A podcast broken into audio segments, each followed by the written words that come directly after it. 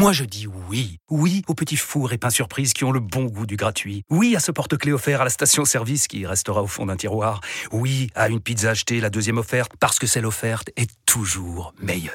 On préfère tous quand c'est gratuit. Chez Skoda, profitez de deux mois de loyer offert sur une sélection de modèles jusqu'au 31 mars. Portes ouvertes ce week-end. Deux loyers offerts après premier loyer en LLD 37 mois sur toute la gamme Skoda, Orenia et Enya Coupé, c'est accord par Volkswagen Bank. Détails sur skoda.fr. Pour les trajets courts, privilégiez la marche ou le vélo.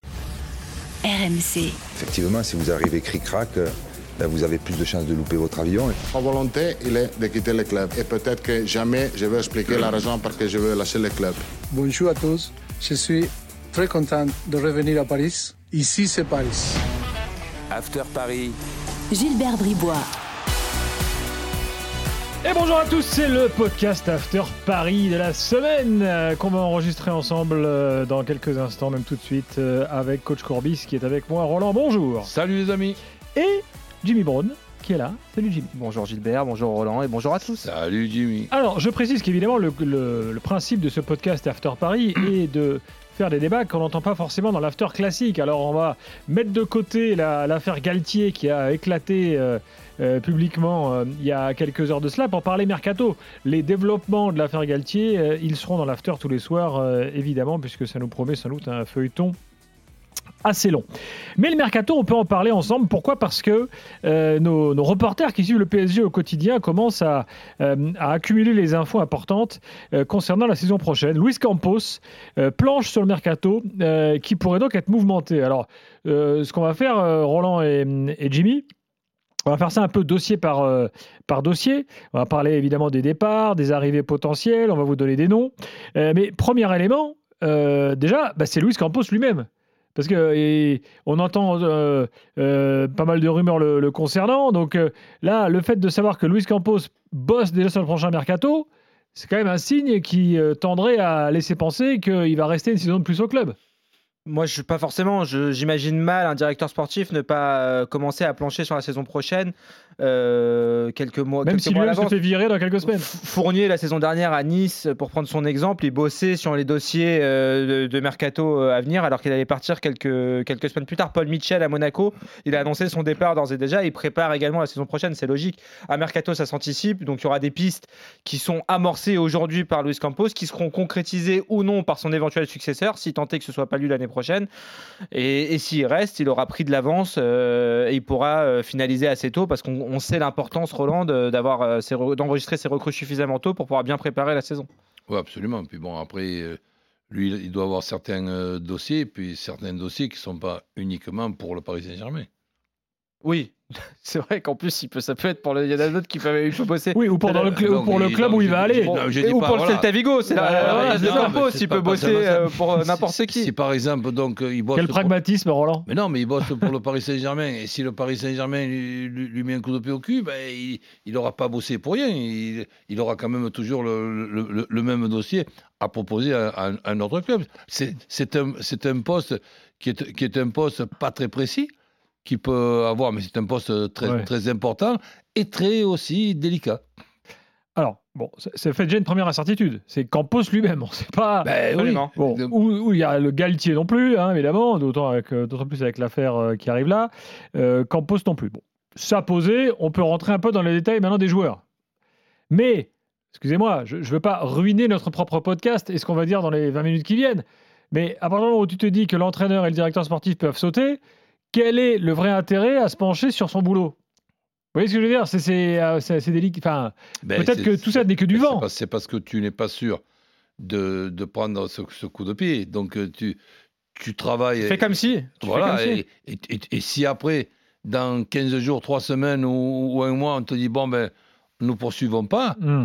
ben, peut- peut- peut-être aussi que le Paris Saint-Germain sera intéressé par un joueur proposé aujourd'hui par, Campos, même si Campos ne, reste pas. Exactement. Et n'oublions pas les conditions de l'arrivée de Luis Campos, il faut quand même les rappeler. C'est sous, euh, j'allais dire la pression, non, mais sous le. Voilà, le. C'était aussi, un- aussi, on le sait, pour satisfaire le clan euh, Kylian Mbappé au moment de sa prolongation. Euh, tu vas avoir aussi un enjeu sur le cas Kylian Mbappé dans les mois à venir sur le, sur le mercato. Est-ce que pour rester euh, une saison de plus, voire pour prolonger à nouveau, Kylian Mbappé va pas demander à ce que Campos reste en place? On sait qu'il a un poids euh, très Mhm. important dans ce club. Donc, euh, on, on- Galtier, son sort paraît scellé, celui de, de Campos un peu moins. Ouais, mais c'est pas impossible du tout. ça. Alors, euh, allons-y maintenant sur les joueurs. La principale, euh, le principal euh, poste recherché est le poste de numéro 9. Bah oui. On, on a bien compris cette année qu'il y avait un manque à ce niveau-là. Ça oui. me paraît être indispensable. Et en tête de liste, euh, nos reporters qui suivent le PSG confirment, c'est Osimhen qui est la priorité absolue de Paris. Mais le problème, les gars, c'est que Naples, ils sont pas bêtes les Napolitains. Ils disent attendez, on ne discute pas tant qu'on n'a pas fini euh, la campagne de Ligue des Champions. Pourquoi? Imaginons que Naples euh, gagne, par exemple. Ah bah c'est sûr que la valeur d'Osimhen c'est pas la même, sera pas la même en mai que ce qu'elle est maintenant. Euh, vous voyez, même si là il est blessé d'ailleurs, le pauvre, parce qu'il joue pas cette semaine en Ligue des Champions. Mais enfin bon, voilà, voilà où on en est.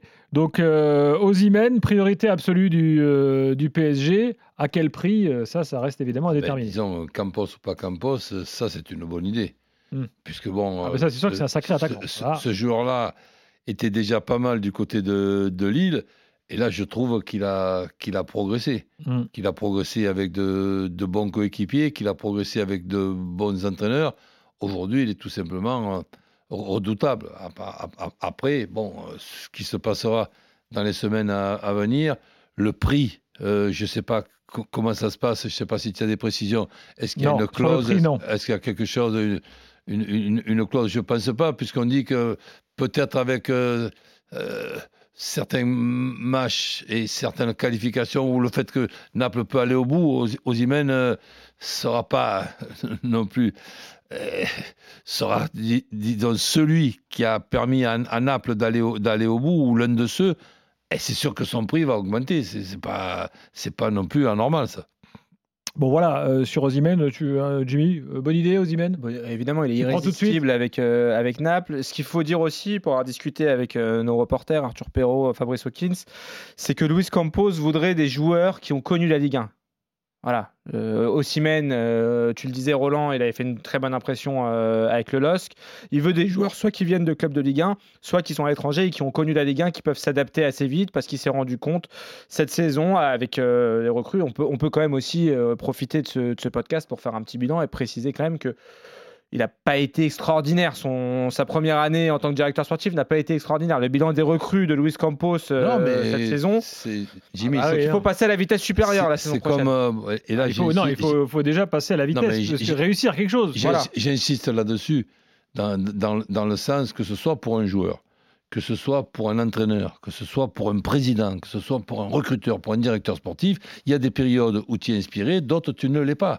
L'intersaison de Campos Galtier au Paris Saint-Germain, c'est une, période où il y a beaucoup de, joueurs ben, que, l'on peut, discuter et que l'on peut se poser des, des questions parce que des erreurs, on en fait tous. Mais bon, par exemple, le cas Sanchez, celle-là d'erreur, est-ce qu'on peut tous la faire? Ou plutôt, est-ce qu'on ne peut pas déjà savoir que ce joueur-là est fragile? 50 contre 1, on le rappelle quand même, Renato Sanchez.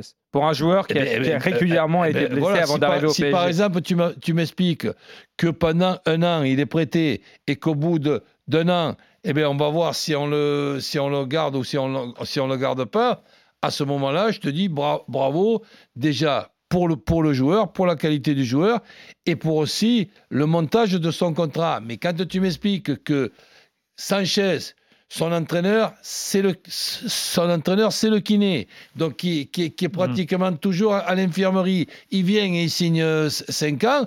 Tu sais qu'est-ce que je dis? Et je rajoute rien. Bravo Sanchez. Euh, donc ça voudrait dire, là, avant de euh, continuer, juste pour finir sur Osimhen, la perspective d'avoir un Osimhen dans l'axe et euh, entouré par Bappé et Neymar, euh, là on est, on est quand même sur du lourd, euh, Roland. Si tant est que... Eh ben non, mais on, on, on sera. que ça veut dire ça je- Oui, mais on sera encore avec des discussions, et là-dessus, ces discussions, elles ne me dérangent pas, parce que je ne suis pas sûr d'avoir tort, mais je ne suis pas sûr d'avoir raison. Là, Mhm. vous m'expliquerez comment et pourquoi on pourrait jouer, après avoir fait tous ces débats qui paraît-il, alors que je ne suis pas d'accord, hein, on ne peut pas jouer avec Neymar, Mbappé et Messi, quand on s'appelle Paris Saint-Germain. Là, on pourra jouer avec Osimhen, Neymar et Mbappé. Eh bien, il faudra m'expliquer après. Tu sais, en général, quand on m'explique et qu'on ne parle pas trop vite, tu vois, on m'explique tout doucement, je te promets, je suis intelligent au point de comprendre. Euh, Il y a un plan B. Si jamais Osimhen ça se fait pas. Euh, alors ça c'est la spécialité de Paris, c'est de racheter des joueurs qu'ils avaient déjà. Euh, c'est Moussa Diaby. Moi, j'ai du mal avec la, la notion de plan B, puisqu'on n'est pas du tout sur le même profil.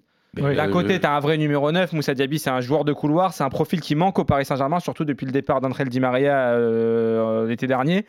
Tu n'as pas en fait ce joueur de percussion, de, de couloir mais si tu euh, qui ça, peut ça- rentrer. ça serait comme un, un Sarabia ou un Di Maria supérieur à, à ces joueurs-là. Di Maria qui est maintenant âgé et Sarabia qui s'est jamais trop in- intégré. Exactement. Maintenant que, que Diaby, si on est sûr que Diaby, du fait qu'il a joué au Paris Saint-Germain, il a joué au Paris Saint-Germain, mais il a explosé à, l'E- à, à Leverkusen.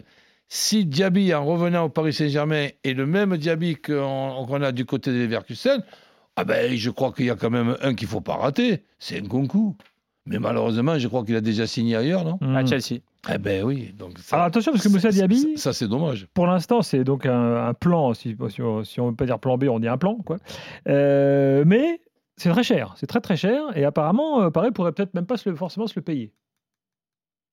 C'est toujours après quand tu es supporter parisien. je me dis toujours- ah bon Paris pourrait ne pas se payer un truc bizarre. Oui, non, parce qu'on a eu, on a entendu ces derniers jours que le, le, fair play financier, on- Non. le PSG allait être dans les clous, mais c'est pas pour autant qu'ils peuvent se permettre toutes les folies, je pense, sur le, le moi- prochain euh, moi, mercato. je, je pense qu'il y a aussi des affaires, euh, Gilbert. C'est pas qu'ils peuvent pas se le payer. Ils peuvent pas dé- démontrer qu'ils se sont plantés au point que pour rattraper Hmm. une erreur et des erreurs, tout le monde en fait. Il va falloir, par exemple, sortir 80 millions d'un joueur que tu avais à la maison.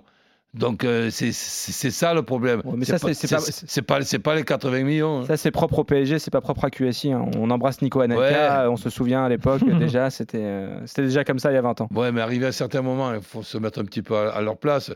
Qu'ils aient des moyens illimités, d'accord. Mais ça n'em- ça n'empêche pas qu'ils vont jeter l'argent par les fenêtres pour acheter à un prix astronomique un joueur qui était euh, au Paris Saint-Germain.